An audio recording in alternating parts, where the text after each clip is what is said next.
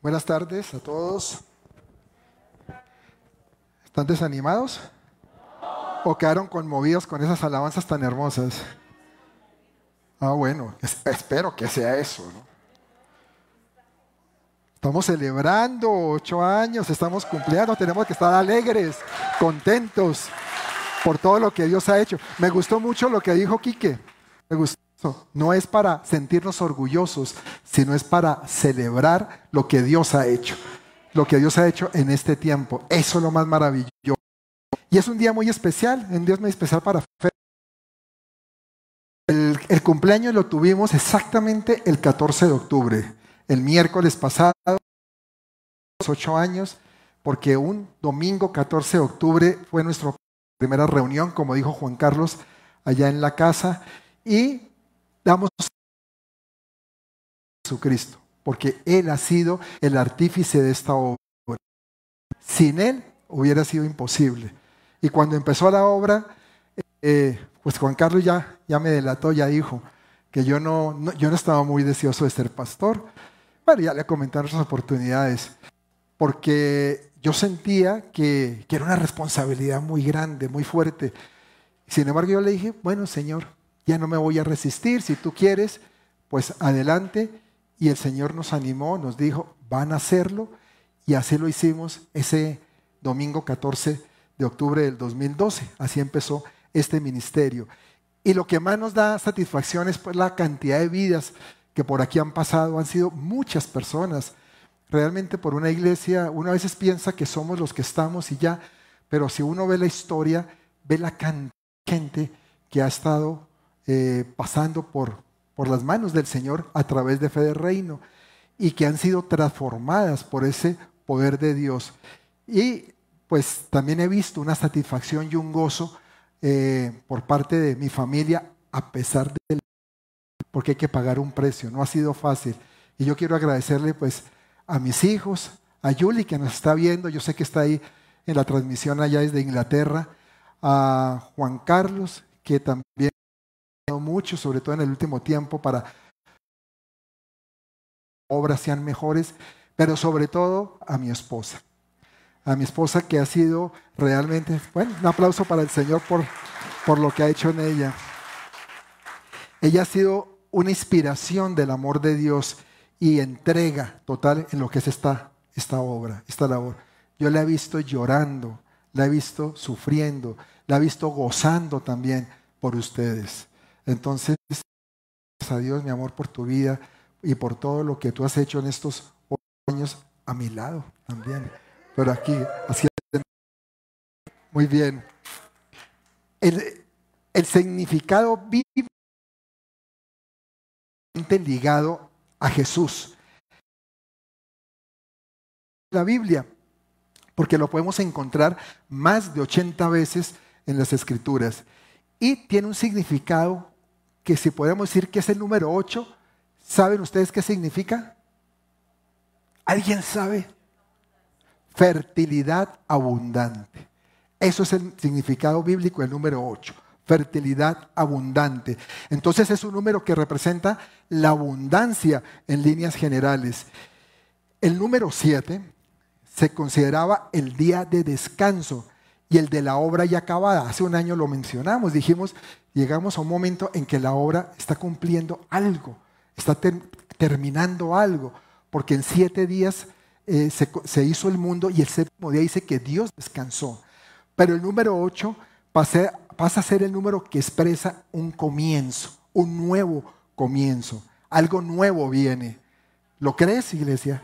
Algo nuevo está pasando. Y eh, además existen muchas coincidencias con este número, pero vamos a señalar algunas que están en la Biblia, como para que nos vayamos.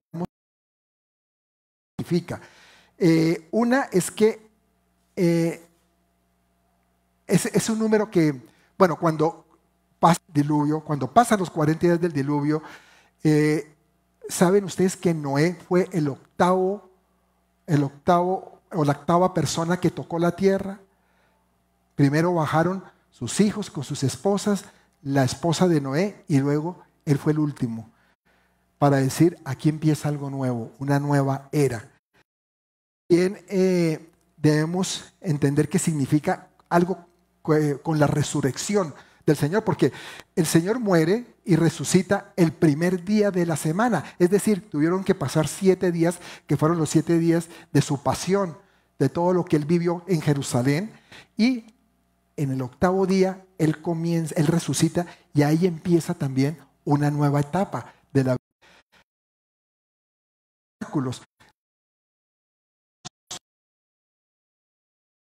y se celebra durante ocho días. Y así podemos seguir encontrando una cantidad de referencias bíblicas de lo que pasa con el número ocho. Pero resumiendo, es un nuevo comienzo.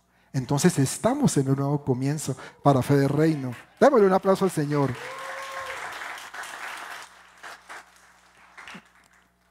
Entonces nos encontramos con un número cuyo significado espiritual simboliza todo lo que comienza, aquello que ya se dejó atrás y donde comienza como una nueva etapa llena de, entusiasmo, llena de ilusión, llena de expectativas inclusive.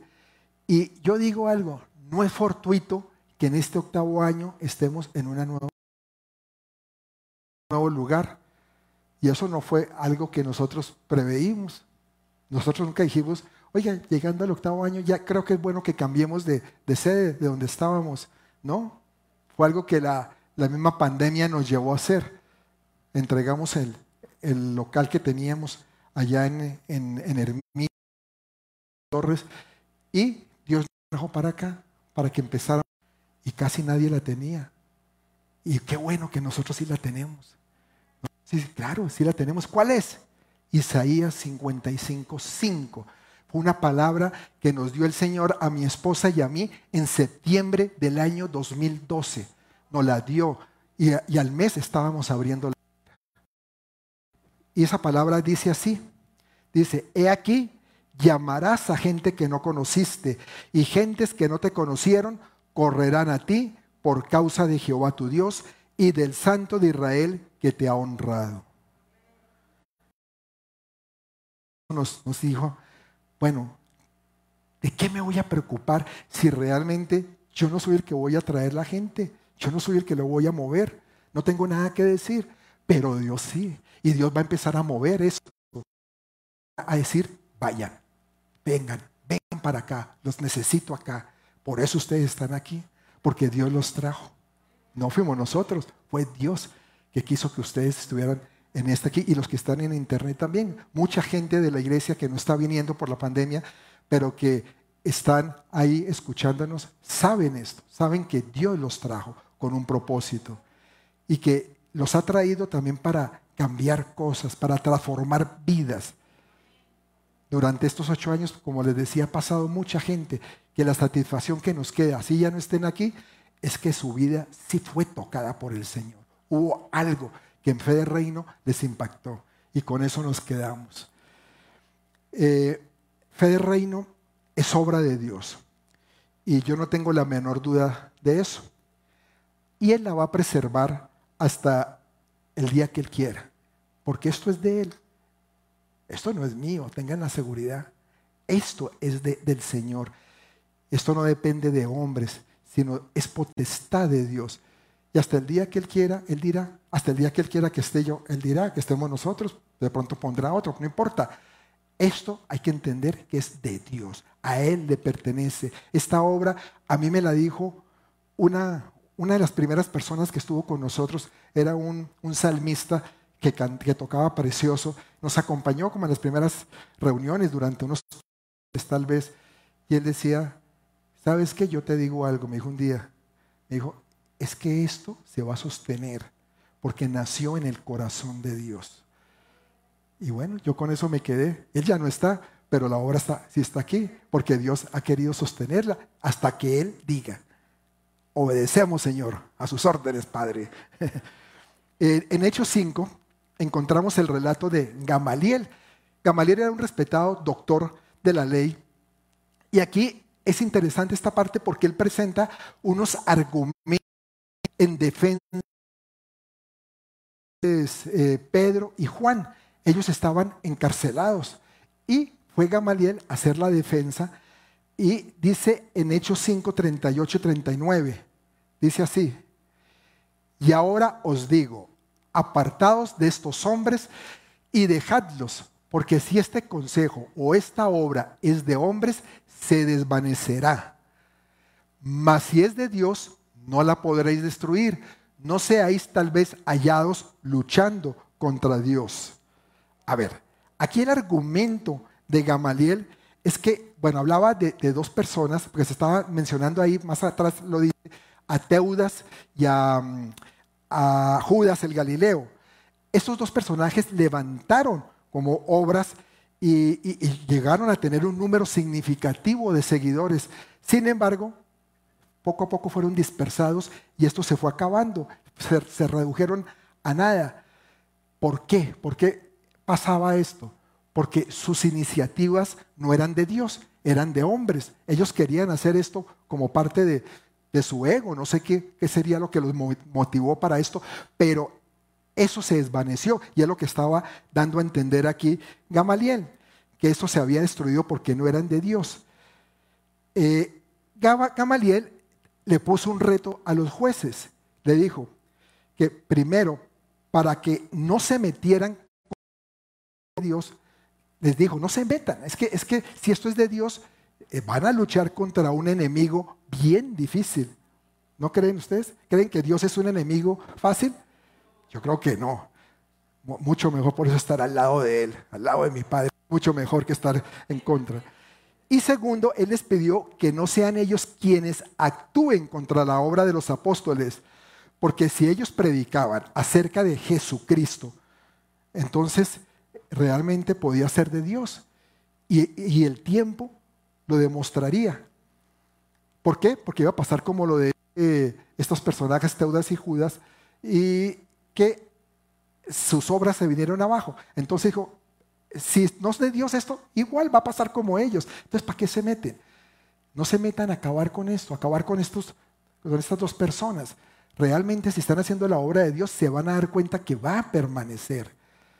¿Qué pasó? Al final Pedro y Juan, dice ahí en, en Hechos, terminaron, bueno, los azotaron, no los iban a dejar ir así nomás, los azotaron y los soltaron, les dieron libertad y ellos, ¿qué creen que hicieron? Salieron felices a seguir la obra, siguieron hablando de Jesucristo, siguieron contentos haciendo lo que tenían que hacer. Entonces, ocho años indudablemente nos muestran que hay una obra de Dios.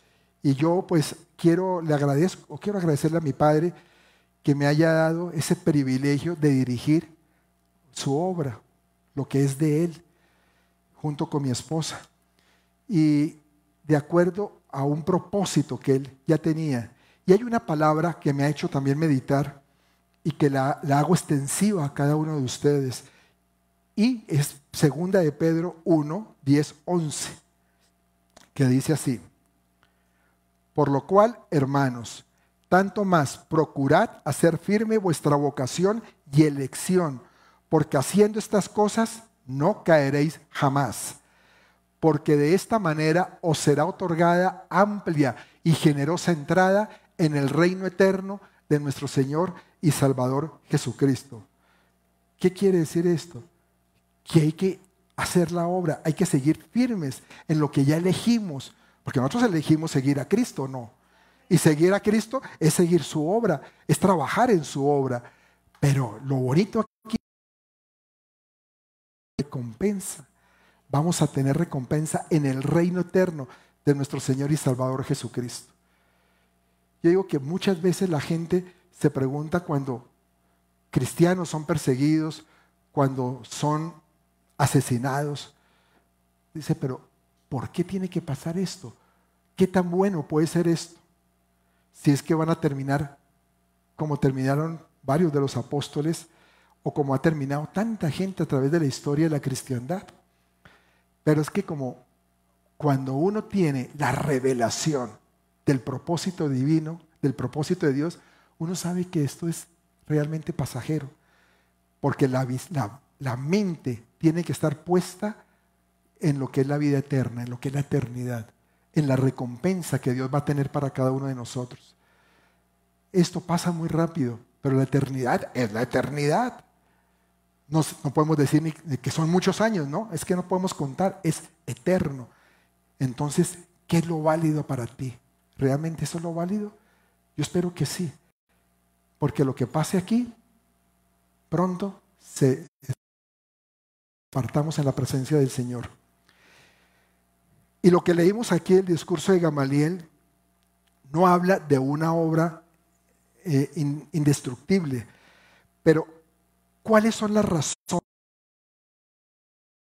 para que la propagación del Evangelio que hace la iglesia de Cristo sea una obra indestructible? ¿Qué razones hay para Dios?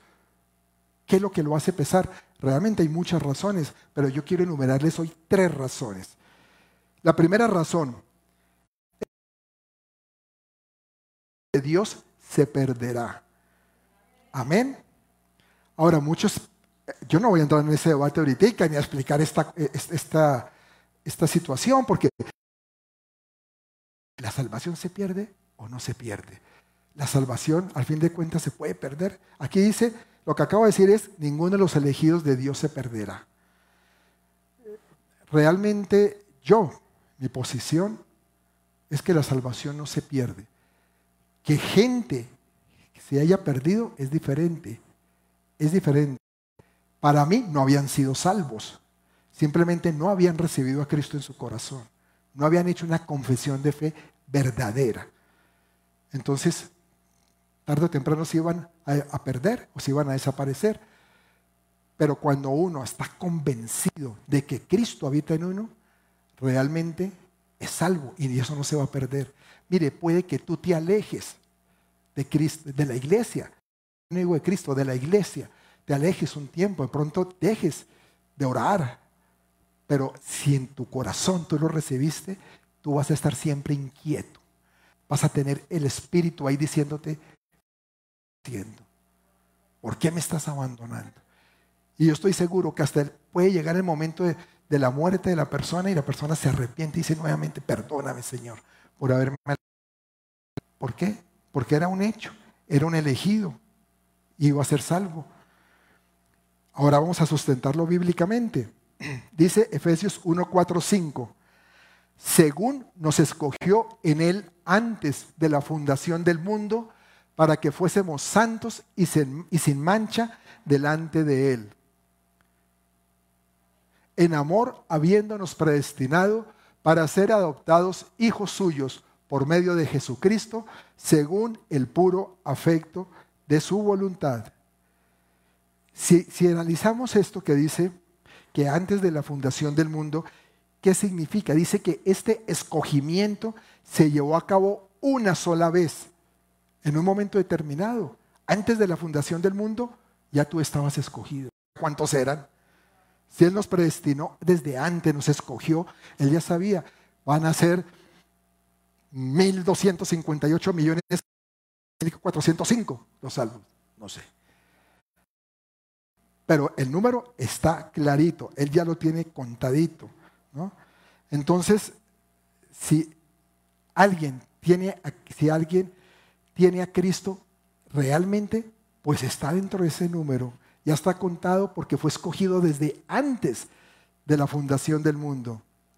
Ese número ya estaba determinado, ya no hay margen de aumento ni disminución. Yo no creo que Dios, después de que nos escogió antes de la fundación del mundo, por allá a la mitad del siglo XV haya dicho, ¿saben qué? Mejor ya no van a ser tantos, sino van a ser otros tantos más. Dios no cambia. Dios es de una sola pieza. Y si él ya lo sabía, pues ese son las personas que van a ser salvos. Y mientras que queden personas escogidas por Dios para salvación, personas que todavía están por ahí afuera, pero que ya fueron escogidas, pero no han sido salvas, la obra de Dios va a continuar. La obra de Dios no va a cesar, porque todavía hay trabajo por hacer por los que faltan por ser alcanzados y por evangelizar. Y esa es la obra de Dios que no puede ser destruida. Miren, a la iglesia la han perseguido desde Jesús. Conocemos relatos en toda la historia. Hoy en día la iglesia es perseguida en muchas naciones. Es más, en mismas naciones que tienen autorización para funcionar. Pero la iglesia es perseguida. A uno siempre le, quieren poner obstáculos y le quieren impedir muchas veces de que haga lo que tiene que hacer. Pero la obra igualmente no ha sido ni podrá ser destruida. La obra siempre está ahí, presente. En el libro de, de los Hechos de los Apóstoles encontramos que en la ciudad de Corinto, Dios por medio de una visión le dijo al apóstol Pablo algo, le mostró algo que está en Hechos 18, 9, 10. Hechos 18, 9, 10. Entonces el Señor dijo a Pablo en visión de noche, no temas, sino habla y no calles, porque yo estoy contigo y ninguno pondrá sobre ti la mano para hacerte mal, porque yo tengo mucho pueblo en esta ciudad. Mira, cuando la obra de Dios ha comenzado en, en una ciudad, es para que esa obra no se detenga, no se puede detener, es para que siga siempre creciendo. Y en el caso de Fe Reino, pueda que el número de la iglesia no sea una gran cantidad de gente, nosotros somos alrededor de 120 personas, yo diría, en lo que conforma. Pero de eso no se trata.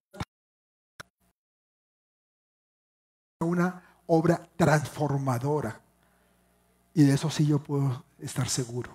Y ustedes también da fe, muchos de ustedes pueden dar fe de que han sido transformados por el poder de Dios en esta congregación. por su gracia, por su misericordia. Ahora, yo no he recibido visión como Pablo, como Pablo la recibió, la verdad. Pero yo estoy seguro que en esta Ciudad de México Dios todavía tiene muchas personas que necesitan ser alcanzadas por el Evangelio, por la salvación. Hay mucha gente todavía ahí esperando.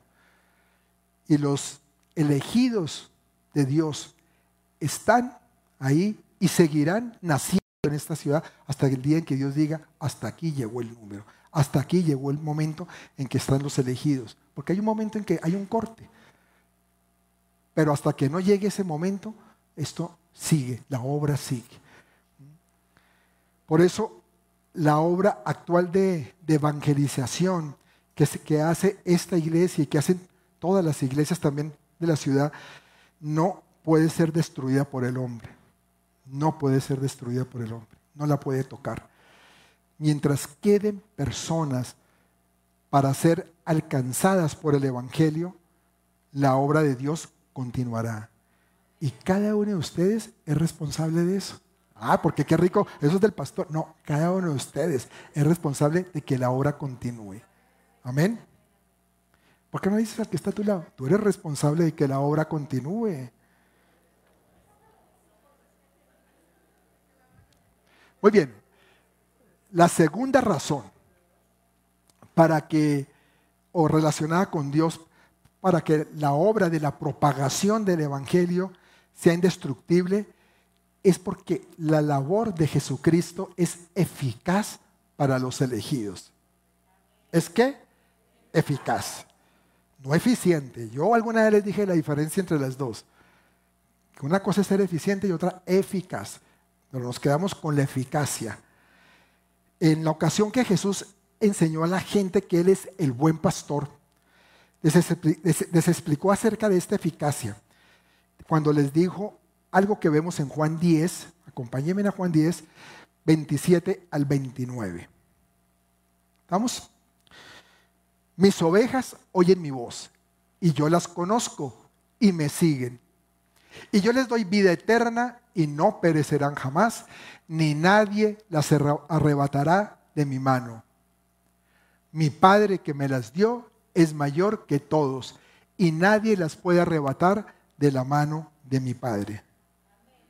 Aquí hay una eficacia, una eficacia de Jesús junto con la mano de su Padre Celestial. Y es que dice, es que nadie me las va a arrebatar. Mis ovejas oyen mi voz, ¿no? Y están conmigo y nadie me las puede quitar. ¿Por qué? Las dio es mayor que todos. Y si me las dio mi Padre, que es el mayor de todos, entonces ¿quién viene a arrancármelas? Nadie, nadie puede. Ahí está la eficacia de la obra, que no solamente que, lo, que uno es salvo, sino que después Él lo mantiene uno firme, agarrado. Todas las vidas están protegidas eficazmente, no solamente por las manos del Padre, sino también por las manos de Jesús.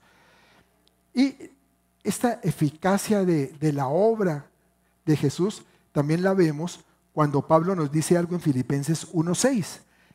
Dice aquí el apóstol Pablo que estando persuadido de esto, que el que comenzó en vosotros, dilo, en mí, que el que comenzó en mí, la buena obra, la perfeccionará hasta el día de Jesucristo. ¿No se ponen contentos? ¿No les emociona esto?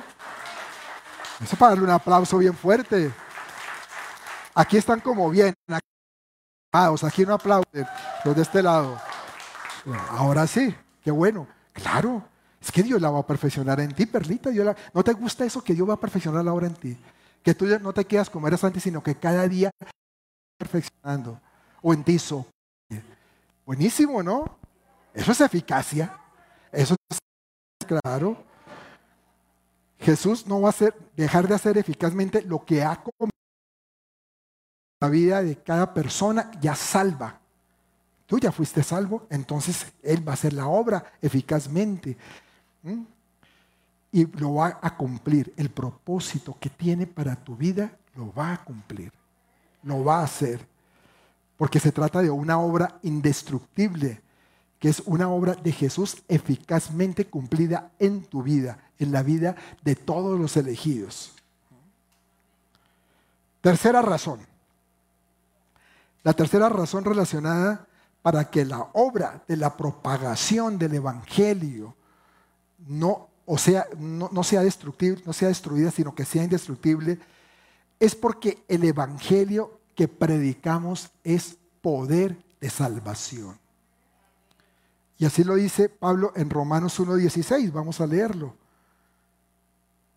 Porque no me avergüenzo del Evangelio, porque es poder de Dios para salvación a todo aquel que cree, al judío primeramente y también al griego.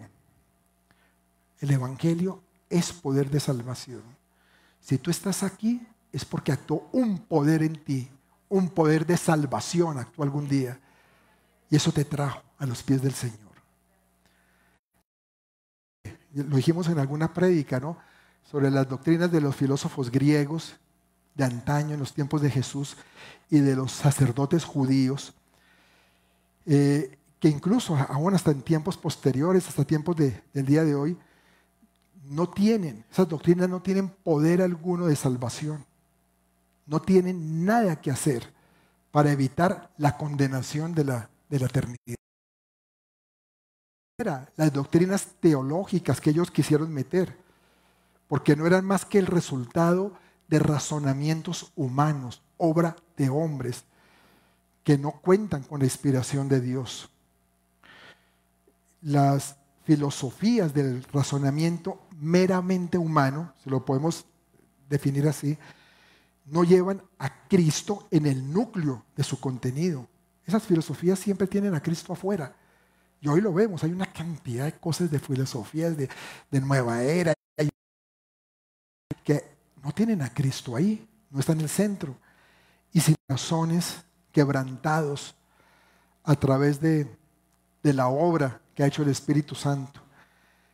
Hemos visto rostros cambiados, gente, incluso gente incrédula, que empezó a creer por el poder sobrenatural de Dios que se ha movido en este lugar, porque lo tenemos inclusive en la visión. Si lo han visto, por ahí está el pendón, está escrito, en la visión tenemos que nos movemos en el poder sobrenatural de Dios, o si no, no podemos hacer nada. Y por eso hemos visto también milagros de restauración en familias. Hemos visto sanidades físicas. ¿Cierto? Aquí algunos han dado testimonios de sanidades físicas de lo que Dios ha hecho. Y hemos visto muchas cosas más que indudablemente nos llevan a una conclusión. Y es que tanto esfuerzo, tanto sacrificio ha valido la pena. La ofensa, porque hemos tenido que pagar un precio por todo esto. Pero sin embargo, concluimos siempre eso. No importa, ha valido la pena. Cuando hemos visto gente que se ha restaurado, familias que estaban acabadas, han pasado tanta gente. Yo me acuerdo en este momento una pareja que llegó aquí hace como unos cinco años, pero totalmente cansados, destruidos. Ella, la, ella le había puesto al esposo una demanda ya de divorcio y todavía vivían en la misma casa. Dice él, yo me aterré, abrí la puerta y me llegó un sobre y era una demanda de divorcio de mi esposa. Y entonces me fui yo a hablar con ella y dije, ¿qué se trataba eso? Le digo, sí, es cierto, no te aguanto más, no aguanto más esto. Nos vamos a divorciar y ya puse la demanda. Ah, pero ¿por qué no me dijiste? Ya le dijo, porque si te digo, me vas a bloquear esto y no vas a dejar que lo haga. Tenía que hacerlo. Y llegaron, alguien nos los mandó, una persona de la iglesia nos la mandó. Y nosotros dijimos, la tarea está difícil, no eran convertidos. Entonces lo primero que hicimos fue presentarles a Jesús, que Él fuera el Señor de sus vidas, porque todo lo habían hecho a través de psicólogos, de, psiquiatras y después ya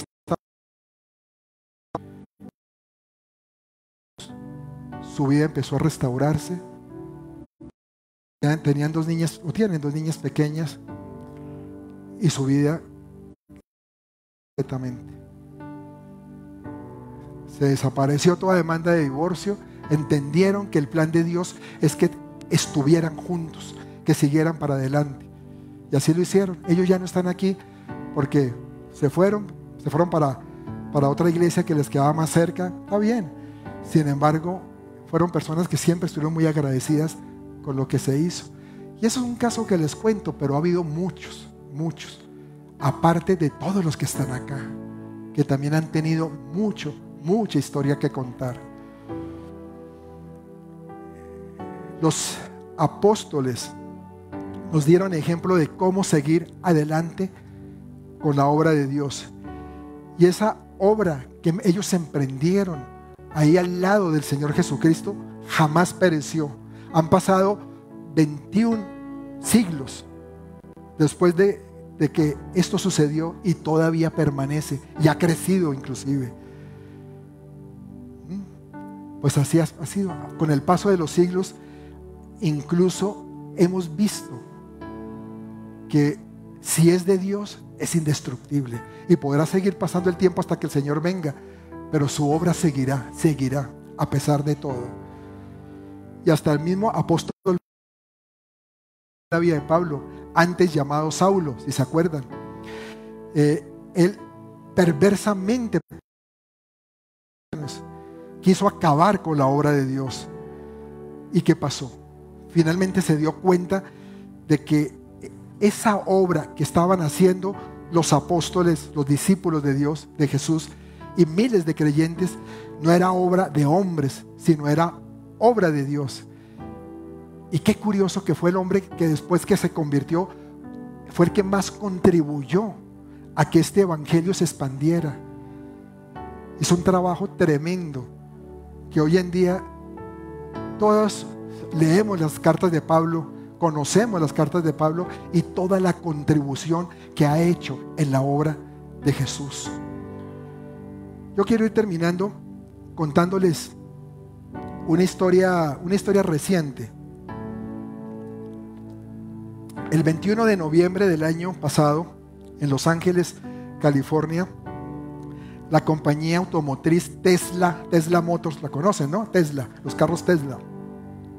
Presentó el, protocolo del vehículo, el prototipo, perdón, del vehículo, de un vehículo eléctrico llamado Cybertruck. ¿Lo conocen? ¿Alguno lo vio? El Cybertruck. Bueno. ese supuestamente va a salir a la venta en el año 2021, el año y una de las supuestas características que tiene este vehículo es que, así lo dijeron, es indestructible. Este es indestructible esto. Nada le puede pasar. Y en la ceremonia de presentación de este vehículo, su carrocería fue golpeada fuertemente con, como con un mazo y aparentemente no pasó nada. Realmente, hasta ahí, todo perfecto. Y luego, Elon Musk, Elon Musk es el dueño y el fundador, propietario de la compañía Telsa, le dijo a uno de sus colaboradores que tocara, agarrara una bola maciza, era una bola como de como de, plomo, algo así. Ustedes pueden ver inclusive ese video, ese video lo encuentran en YouTube. Y le dijo, dele al cristal que está en la parte delantera izquierda, o sea, la del conductor. Mandó esa y el cristal se fraccionó. Este hombre quedó aterrado. Y llegó y dijo, no, pero esto no puede ser así. Le dijo, no, no, hágale al otro vidrio, al de atrás. Vuelva a hacer con la bola. Dijo, seguramente este que este, pero este ya funciona bien. Le mandó la bola y lo mismo. Quedó también destruido. Entonces este señor bastante incómodo por la situación que había pasado, se puso a dar explicaciones. Es que lanzamos llaves inglesas contra el vidrio y no pasó nada. Lanzamos todo tipo de cosas, hasta un eh, lavadero, dijo así, lanzamos sobre el vidrio y no sé qué pasó, por qué se rompió. No sé qué sucedió esta noche, dijo él. ¿Y a qué voy? Que esto nos recuerda algo, que mientras algo sea de hombres o algo sea terrenal, no tiene garantía de que sea indestructible. No puede ser. Que pueda decirse es indestructible. Todos conocemos esa historia. Decían, ni Dios lo puede hundir. Y en el primer viaje, téngale. Nada tiene de indestructible que el hombre pueda hacer. Pero la obra de Dios sí. La obra de Dios es indestructible. Porque no procede de una empresa terrenal o una empresa humana. Y ni siquiera procede de un corazón o de una mente humana. Sino es de Dios. Es de Él. Y esa es la obra que nosotros realizamos. Estamos de Dios. Mateo 16, 18 dice al final del versículo, las puertas del Hades no prevalecerán contra ella. Se refiere cuando le dijo a Pedro, ¿no? ¿Contra quién? Contra la iglesia. Prevalecer. Y con estas palabras Jesús la indestructibilidad no solamente de la obra evangelizadora, sino también de su iglesia. Con esto Él lo garantizó. Y eso no quiere decir que los creyentes no mueran, porque todos decimos la iglesia somos nosotros, no son las paredes, ¿verdad? Pero los creyentes mueren, claro, ya sean de viejos o mueren por un accidente. Muchos también pueden morir asesinados. Pero eso no significa que la obra no siga, porque la obra la hace Dios. Él es el único que la puede hacer permanecer. Y vas a existir siempre hasta que Jesucristo vuelva a esta tierra. Hasta ese día va a existir su obra aquí. No va a poder ser destruida ni por hombres, ni por la muerte, ni por el diablo, por nadie. Va a ser destruida iglesia a la que pertenecemos, ¿cierto? Démosle un aplauso al Señor Jesús por esa iglesia que Él montó. Vamos a ponernos de pie.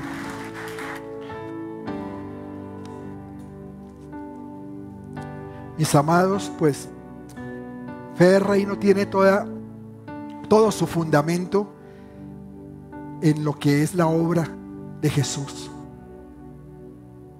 y creemos, aquí estamos convencidos de que Jesús es el único y verdadero Salvador indestructible. Él es el único. Nadie más lo puede hacer. Y esta iglesia tiene su propia esencia, la santa palabra de Dios, para consuelo, para edificación, para exhortación.